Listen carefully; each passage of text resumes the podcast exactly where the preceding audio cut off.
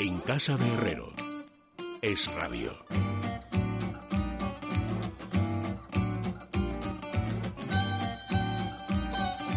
Bueno, faltan amigos 16 minutos para que sean las 10 las 9 en la Comunidad Canaria. Don Luis Alberto de Cuenca, bienvenido, muy buenas noches. Muy buenas noches, querido Tocayo. Falta un Fernando. ¿Qué me dices? ¿Quién crees que es? Fernando Sánchez Dragó. Fernando Sánchez Dragó, bienvenido, buenas noches. Muy buenas noches a todos. Me he colado. Te has colado, pero a, a que, a, que es, a que es sorprendente. O sea, es Fernando, Fernando Rodríguez de la Fuente el que ha hecho, eh, ha hecho pellas, no sabemos dónde está, lo estamos localizando. Él que decía que estaba siguiendo el confinamiento de una manera ejemplar, pero en fin, bueno, a ver si conseguimos con mismo ha salido a correr y todavía no ha vuelto a casa. Bueno, pues puede ser. Oye, necesito que hagamos argumentalmente un frente de resistencia eh, para que HBO recupere un poco el sentido común. ¿Qué os parece, locura. ¿qué os parece lo, lo, lo, lo del- eh, lo que el viento se llevó? Bueno, si me, lo per- si, me per- si me permites iniciar este pequeño debate, yo verdaderamente me quedé sobrecogido, indignado al enterarme de que han eliminado lo que el viento se llevó. No solo eso, ¿eh? también en otros lugares de Estados Unidos, en festivales de cine por aquí y por allá. Y entonces lo que hice es un llamamiento desde mi cuenta en Twitter, que tiene ya 54.000 seguidores, para un boicot a la HBO, veo que nadie vea ninguna película, ninguna serie de las listas que figuran en esa empresa hasta que no rectifiquen y devuelvan lo que el viento se llevó. Es una obra maestra del cine y es que además es, es paradójica la ignorancia a la que se puede llegar porque precisamente eh, el primer Oscar de la historia del cine concedido a un actor de raza negra, a una actriz, mejor dicho, la que hace de criada de Escarlata O'Hara en, el- en la película, se concedió a- en- eh, por esa película. O sea que es asombroso que el nombre Sabes, de que, sabes, sin embargo, que luego no la dejaron entrar, ¿no? Al lugar donde se entraba. Eso también. Ya, ya, sí, sí, en la película, sí. En la serie Hollywood, ¿verdad, Luis? Eso efectivamente sale a- se refleja, pero vamos, es una anécdota bastante conocida, como la pobre fue ninguneada precisamente por ser eh, negra. Lo que pasa es que una sola pequeña precisión, Fernando, para que la, nadie nos afee la conducta. La han devuelto al catálogo. Lo que pasa es Ah, que ¿la han devuelto? la han devuelto, Pues sí, pero con un cartel. con un cartel que dice que esta película incita al racismo. Para que, o sea, eh, ayer yo hacía la broma, es como cuando compras un paquete de tabaco y te dicen que produce cáncer. Bueno, pues lo mismo, si ve usted esta película, puede acabar siendo un racista y redento. Yo lo he hablado es esta tarde con Víctor Arribas, que también ha escrito un artículo muy bonito sobre el tema y está indignado, estamos todos indignados con el tema. Es absurdo completamente. Fernando, estoy absolutamente contigo y voy a firmar donde haya que firmar. Sí, pero es que esta oleada de neopuritanismo que se está extendiendo contra la cultura por todas partes, ¿eh? en el cine, en, en los libros, en, en- la música, en la escultura, en la pintura, por todas partes, es verdaderamente monstruosa. Es que es romper con toda una tradición de ilustración cultural. Hoy he leído lo- también que están a punto de, eh, de prohibir, bueno, prohibir o censurar o, defenestrar El Señor de los Anillos de Tolkien. Por ejemplo, ¿Qué me dices, señor? ¿Y sí. ¿Pero en qué les molesta el Señor de los Anillos? Bueno, pues no lo sé. No, yo leí únicamente el Será patriarcalista probablemente, son los hobbits, casi todos son eh, varones los que aparecen en, en la, en la novela. Es ¿no? verdad No que no hay, no hay, apenas hay protagonistas femeninas. Apenas hay protagonistas femeninos como en Tintín, pero también lo prohibirán Tintín porque también está solo Bueno, Jado Kelly. el, el- Bueno, el está- poema, el poema If, ¿eh? el poema If de Kipling, que es uno de los, no sé, de los diez poemas más leídos y más hermosos Y más de la hermosos historia de la poesía literatura universal, opino lo mismo. eh, ha, ha sido también expulsado, no se estudia, no se lee, no se comenta en muchas universidades norteamericanas. ¿Por qué? Eso es otra cosa que tampoco se entiende. ¿Pero Porque qué? Es, es, es un poema de, de carácter moral. De valores, porque los valores que valores, predica- ¿no? ¿No, Fernando? Sí, sí, pero claro, tampoco son valores, es decir, no, no habla, en fin, de todos estos temas candentes que tanto parecen molestar a cierta gente. No, pero le, le molestan No, los valores que hay ahí de, digamos, arcaicos, permanentes, ¿no? Todo lo permanente les molesta. Hemos recuperado a Fernando Rodríguez La Fuente. Me dicen, don Fernando Rodríguez La Fuente, bienvenido, buenas Bueno, noches. Muchas gracias, buenas noches. Sí, estaba Buenas siguiendo, noches, Fernando. Buenas noches, estaba siguiendo con mucho interés lo que estabais diciendo y, y aunque no sirva de precedente coincido coincido plenamente. Eh, pero esto ya empezó, si me permitís, con, con, con toda la movida de lo políticamente correcto en Bueno, tú Estados tienes un libro de primera hora al Sí, respecto. con Ignacio Sánchez Cámara, lo escribimos juntos, que se llamaba El apoteosis de lo neutro, el apoteosis de lo neutro, y que, y que ya empezó, eh, bueno, os voy a contar una que contábamos en el libro. Por ejemplo, en una biblioteca, en la biblioteca de una universidad importante del este de Estados Unidos, había habido una protesta porque había una reproducción de la maja desnuda de Goya. Y les parecía un atentado. Hombre, igual que entonces que, el guardia urbano de Cáceres. Pues, eso escribimos en el libro, precisamente, que cómo los, los, los, extremos se tocan, ¿no? un guardia urbano franquista en una capital de provincia de, España, había hacia el año 70 por ahí. De, Extremadura, fue de Extremadura, pues, por ahí, sí. Pues, eh, no, si yo la librería de, de Cáceres la conozco, donde se produjo aquel, y, aquel y, en el país, y en, y en una de las universidades más exquisitas de lo que llaman allí la Ivy League, o sea, e, e, esas ocho universidades más caras, más elitistas y, más, y también bastante, y bastante buenas en Estados Unidos, pues te encontrabas eso, eh, desde la sofisticación más bostoniana que te puedas imaginar a, un país que todavía estaba bajo una dictadura.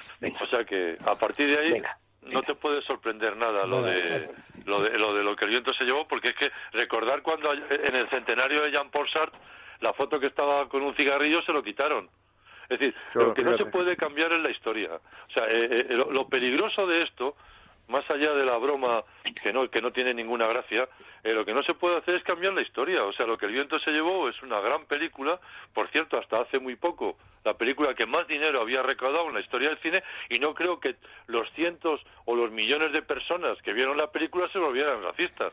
Es que esto pues es, de una ingenuidad no de una ingenuidad es de un papanatismo que te pone muy nervioso. Sí, pero un papanatismo que luego es peligroso, ¿eh? porque puede convertir en algo muy peligroso para nuestra democracia y nuestra libertad. Pues que se ha llegado al extremo de eh, publicar una edición de la Biblia políticamente correcta en la que expresiones como Dios Padre, por ejemplo, pues no, no hay que padre barra madre.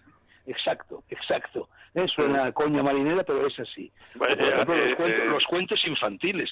Fijaros que, por ejemplo, Blancanieves y los siete enanitos en Estados Unidos, con la corrección política, se llama Blanca, eh, Blancanieves y las siete personas que no han alcanzado la talla de Bueno, eso fue además unos cuentos que sacaron en la editorial Circe, tres entregas de cuentos de infantiles políticamente correctos que hizo un tal Gardner, me parece que se llamaba. así era, así era. No, Interesantísimo, lo recomiendo muchísimo. Pero fijaros una cosa, es que no se puede cambiar la historia. A lo mejor se puede, eh, podemos ir a mejor, podemos, eh, yo qué sé, buscar una sociedad, en la... eso está bien, pero la historia no se puede cambiar. Es muy peligroso cambiar la historia. Bueno, pero porque lo que están, lo que están haciendo muy peligroso. se parece extraordinariamente a lo que fue el movimiento de los iconoclastas ¿eh? al principio de la historia del cristianismo que se dedicaron a derribar estatuas, a destruir en cuadros, en el siglo VII después de Cristo. Sí, o, por ejemplo lo que, lo que hicieron con Hipatia en Alejandría, en fin, quienes lincharon a Hipatia están haciendo lo mismo que estos señores, ¿no?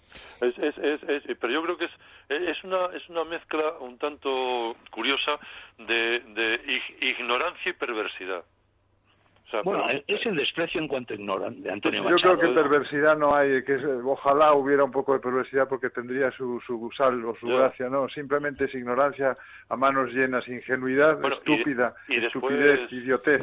Y después una cursilería que, que, que impresiona, ¿eh? O sea, o sea, estamos en una apoteosis de lo cursi de una manera impresionante. Cursilería y vulgaridad, ¿eh? Yo acabo de ver hace un momento un vídeo, me parece que en Berlín o en alguna ciudad de Alemania, donde tres chicas, ¿eh? en fin, vestidas así, bueno, como van vestidas ahora, con toda clase de colgajos, de pendientes, de tatuajes y tal, se dedican a perrear delante de una patrulla de la policía que los pobres están estupefactos. Y esto es ahí delante de ellos, contoneándose, moviendo el trasero, en fin, una cosa de una vulgaridad. Eh, lleva, lleva razón Luis Alberto que si esto, eh, si esto no, si, si solamente provocara risa, que en principio lo que debería provocar, ¿eh? Yo, a de estas cosas hay que cachondearse más que indignarse, os lo digo en sí, serio. pero fíjate que, por ejemplo, lo de la contienda de los iconos en, en Bizancio duró un siglo, y ¿eh? hasta que Santa Irene nos repuso el culto a las imágenes, tuvieron los iconoclastas venciendo durante un, cerca de 100 años, o sea que esto puede durar, ¿eh? No, yo disiento de Fernando, ¿eh? ¿eh? Yo creo que sí es para indignarse. Yo creo que eso nos puede llevar muy lejos. Pero, eh, pues fíjate lo que están haciendo con las estatuas de Colón. Sí, pero ¿eh? mira... Descabezadas, acusándolo de genocida. A un señor que era un explorador, que era un aventurero, que surcó el, el, océano Atlántico en tres carabelas y que de genocida no tuvo absolutamente nada, más bien lo contrario. Yo, Se entendió siempre bien con los indígenas, ¿no? Yo soy, yo, yo soy optimista, ¿eh? O sea, decir, esto eh, eh, bueno, sí, son eh, situaciones eh, un poco eh, de, moda que se ponen una, de una especie de, de cursilillos eh, que tienen es que esperpéntico a veces prende pero no sí pero pero digo que hay un fondo hay un fondo de hay un fondo de ilustración y de razón todavía en la sociedad, eh, que, que, es más gente, aunque, aunque sea menos vocinglera, pero hay más gente sensata que hoy cuando o ayer cuando vio esta noticia eh, y profundamente antirracistas eh, que, que, decían, pero bueno, que esto que es un pero, pero ¿quién es pero Fernando, es que sabes qué pasa, que en, los, en los centros educativos es donde esto prende mucho más, porque los profesores de secundaria en todos los países de la Europa libre y de, Estados Unidos mm. eh, ya están inoculando a los alumnos el virus de la destemplanza en este tipo de problemas.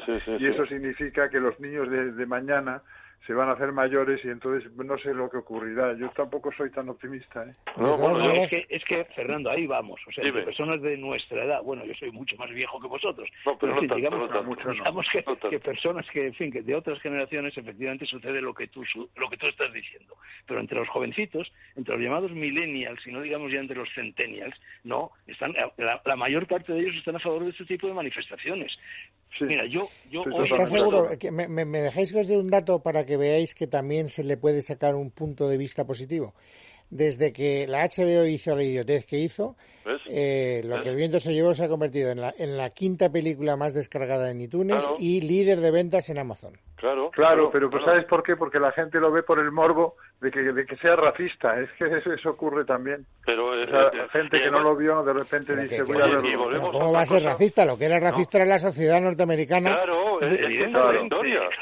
Muy bien, Luis. Es que esa es la historia. No es la película. Está reflejando Pero es que como, como Mark Twain, cuando en Tom Sawyer y en Huckleberry Finn habla de niggers, pues hay que traducir negro. No se puede traducir afroamericano porque no existían los afroamericanos entonces la película es una, es, es una manifestación, aun, cuando podíamos pensar, de un sector o de un, de un ambiente de la sociedad norteamericana. ¿Que eso ha cambiado? Pues estupendo, pero lo que no puedes, o sea, eh, el gran error, y vosotros lo sabéis muy bien, eh, cuando se analiza o cuando se estudia o cuando se contempla un hecho histórico es el anacronismo. Es decir, juzgar los hechos del pasado con, eh, la mentalidad, del presente. eso, eso es una trampa y además es un es un, jugar sucio. No se Tú no puedes prohibir hablar las alusiones en cualquier artículo a Carlo Magno porque de repente degollar a sajones que no querían convertirse al cristianismo. No tiene eh, sentido. porque ¿qué, hacemos, ¿Qué hacemos con Carlo Magno? También lo quitamos, ¿no? Fernando, ¿qué hacemos con Fernando, tú que estuviste en China,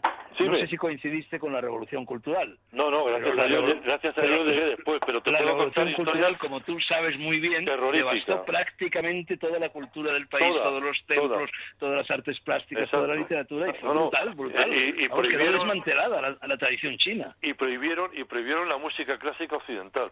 Bueno, no bueno ¿y qué me decís de los, los Khmers en Camboya? que, destruían los televisores y las lavadoras porque eran símbolos del capitalismo. Y todos los que llevábamos gafas, llevamos gafas íbamos para adelante. Por en teoría por intelectuales. De todas maneras, si me permitís una anécdota que creo que es bastante graciosa, eh, esto se veía venir desde hace bastante tiempo.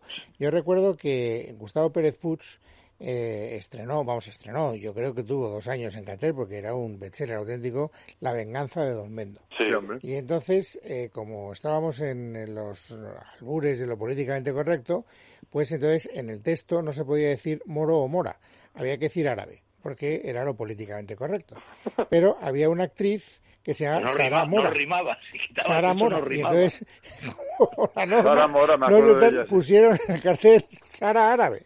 O sea, no, hasta que, se dio cuenta de que disparate que Luis, que disparate lo de Don Mendo, porque como está además en verso y rimado, no es lo mismo que rimar con moro o mora que con árabe, es que no tiene nada que ver. o pues sea para que, veas hasta qué punto el ser humano ha llegado a decir estupideces de esa naturaleza. Yo estoy más con Fernando Sánchez Dragó, yo no le quitaría ninguna importancia, esto me parece de una gravedad, vamos, y... No, Luis, yo no quiero quite importancia, pero lo que quiero decir es que también se contemple por lo menos de, eh, la, perspectiva no no la, la perspectiva de ridículo que eh, o sea eh, eh, puede, puede, ser importante pero, el, primer paso el primer paso el primer paso es que es ridículo pero Fernando, es... que a ellos no les parece ridículo. Bueno, ya, no hay nada más ridículo que todas estas personas. No, no, a ellos les parecerá ridículo nuestras opiniones. de rodillas con el puño levantado. Y sin embargo ves ahí, bueno, hasta la Pelosi lo ha hecho, que por cierto no podía incorporarse y le ha tenido que ayudar. Bueno, yo os voy a contar una pequeña anécdota recientísima a cuento de, los jóvenes de hoy. Yo,